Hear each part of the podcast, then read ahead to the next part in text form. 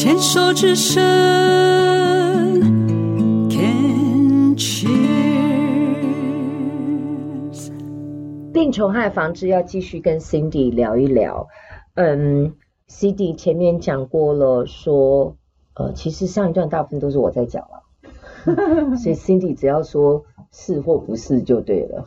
认同，认同就对了。哦，如果 Cindy 妈有听到这一段，或者是 Cindy 的家人听到这段话，我我想要对家人说一句话哦。可能你会觉得就是说，你又不是我家人，你怎么知道我家这个样子？我们家不是啊，没有，没有，没有，没有的话，其实很重要的是，因为我我有提过，就是亲子教育的重要。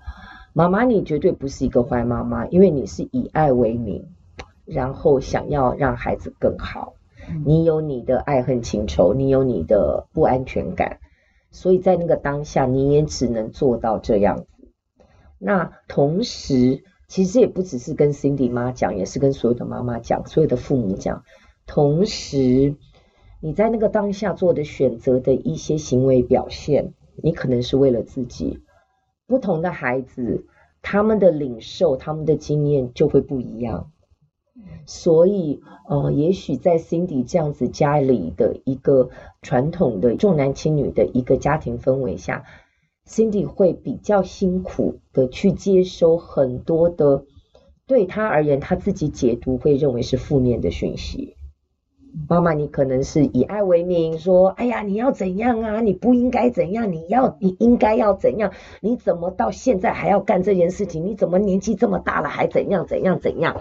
啊，没关系啦，反正你就是不爱我啦，你要离开我。类似像这种的话，你可能只是因为自己的情绪或自己的不安全感说出来，可是，在孩子的耳朵听起来，因为你这个父母的角色，你的话语的重量。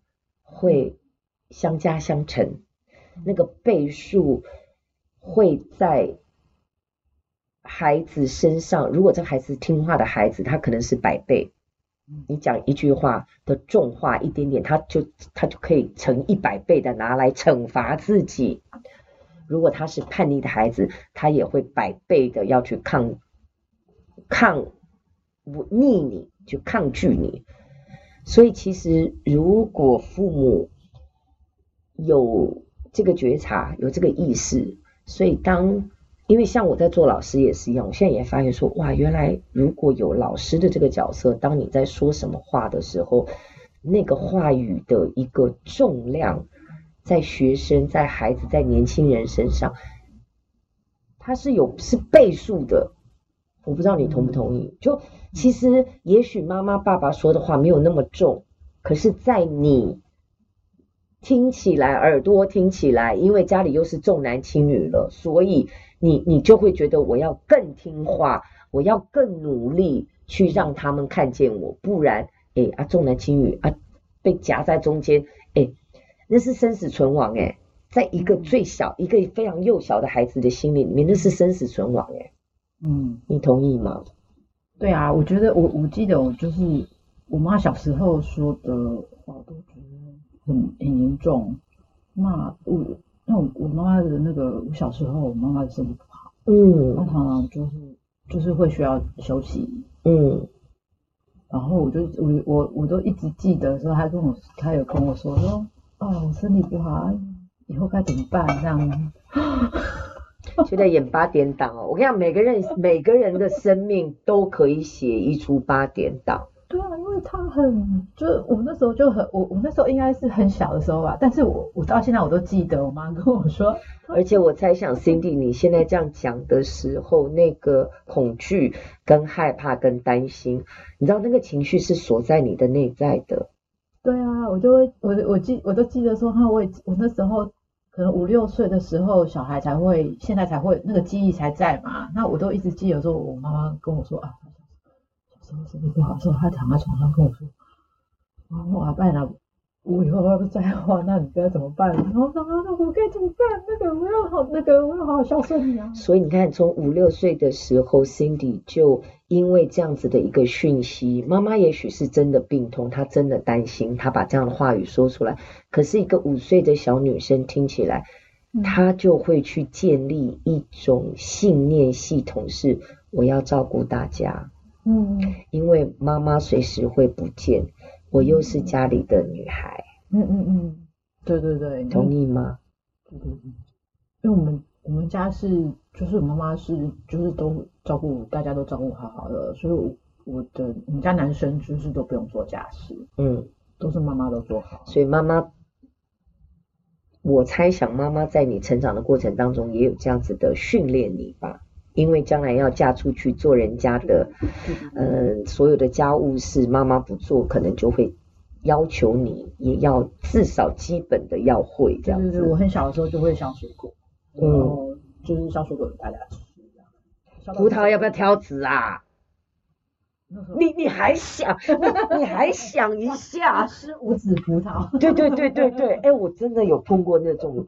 朋友从小家里的家教是这样，就是女生一定要学会，然后葡萄要皮要剥好，然后要要横切，横切那个籽才挑得出来。还好我们家小时候很穷，呃，没有没有没有买过葡萄，因为葡萄很贵。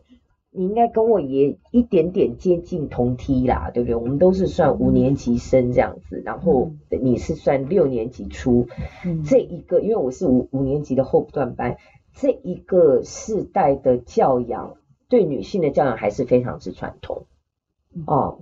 男生这一段时间男生，不然就养成大男人主义，因为我也真的有男性的友人跟我差不多年纪，从小到大他吃水果他不会剥皮。他不知道怎么剥皮，而他非常幸运，他身边永远他不用剥，他看到了那个橘子，他也丢给别人，就有人会帮他剥好的那种。对对对，真的。然后那个连那个丝都会剥好的那一种。太，其实那个丝现在才健康的耶，对不对？对呀、啊。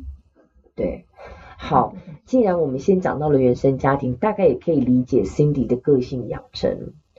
嗯，似乎就有一点点蛛丝马迹，因为我是相信心理会影响生理健康。嗯，它长期的累积下来，嗯，因为 Cindy 会先把别人放在前面，先以工作为先，先以他人为先，你把自己放到后面了。嗯，乳房是一个哺育的器官，对不对？嗯嗯，它就是一个抚育的器官，滋养的器官。当你一直把你自己的生命当中的精力跟精神都去抚育别人、滋养别人的时候，请问你身体的哪个器官会出跳出来跟你提醒？哦，嗯，哎，滋养一下自己哦，哎，照顾一下自己哦，嗯嗯，你同意吗？嗯，对我我其实听说就是很多很多人说就是乳癌的那个呃很多原因是因为情绪的那个阻塞，或者是说呃跟就是另跟亲密关系跟另外一半的关系的话有一些那个状况，然后才会造成说乳癌的发生。对，有有一种说法在中医的角度是说，如果你的婚姻有问题的话，很容易会产生乳癌。哦，这个是，嗯，我也听过这样的说法。嗯、我的说法是根据我的所有来来访的病友，嗯，通常，呃，来访的病友的经验的数据累积就是显示，嗯，我的说法是大奶妈，乳癌患者大部分都是一个照顾者，嗯嗯，他会把照顾别人放在照顾自己先，嗯，就一直去照顾，可能不然就是公司的高阶主管。嗯，一直在带团队这样哦，然后不然就是家里可能有生病的人，他就会一直要照顾那个人。通常是在家里的那一个生病的人一走掉之后，自己端就乳癌了。哦，你有符合吗？嗯，我觉得是哎，就是我在我其实在家里的，在在家里的话，其实就是妈妈照顾大家。我觉得那个，我觉得。我那时候身体也都没有什么问题，没有什么状况。那后来去加拿大之后啊，因为我的那个未婚夫他是他有 MS 嘛，MS 多发性关节什么？多发性硬化，呃，多发性硬化症，对，就是那个身体会会嗯，肌肉会开始渐渐的僵硬，然后关节会开始呃，会有一些呃肿胀，还是像那样子的事情？嗯，它算是一个自体免疫系统的一个就是疾病，然后就是它的那个自己的细胞会攻击自己的细胞，嗯、所以它的那个呃脊椎呃像脊椎的话有一些白化的问题，对，所以它就会渐渐渐渐的。那个渐冻的感觉，那样对硬掉，对对对，所以嗯，但是他其实精神各方面是跟正常人是一样的。MS 在西方，特别是在白种人的身上的好发率是非常高的。对，我们据据说就是呃，这样容易得这样疾病的人，通常都是自我要求很高的人。对，对，非常对。然后，所以我因为他的我。就是他的身体的那个状况是本来是还好，然后就是慢慢慢慢越越我我自己我后来照顾他，我们去陪伴他照顾他的那几年的话，他的身体就真的是比较差的状况。所以我觉得那几年的照顾者的身份，可能让我的那个身体就是出了很快哦。所以你是你是如果按照你的状况来讲，你是符合我后面讲的是你是在当时。跟未婚夫的关系当中，你是主要照顾者，对对，OK。然后未婚未婚夫后来后来就真真走了，对他就是呃在嗯，因为二零二零年的时候，就是全球都是疫情爆发，对，爆发，然后在美国跟加拿大也蛮严重的。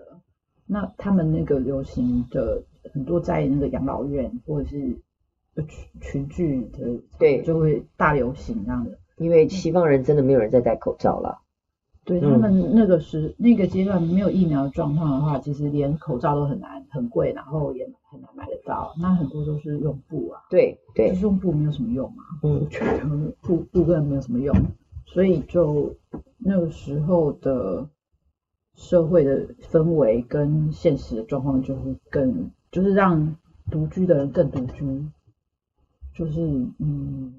所以我，我我觉得那一年的生活是造成我身体转变的一个很大很重要的问题。所以那个时候你是跟未婚夫在加拿大？对，我们在共同生活在蒙特楼。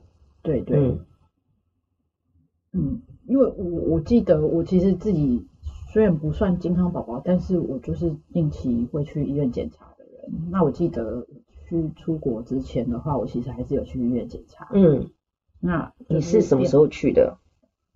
二零二哎，呃，因为我大概就每年都会去一段时间才回来。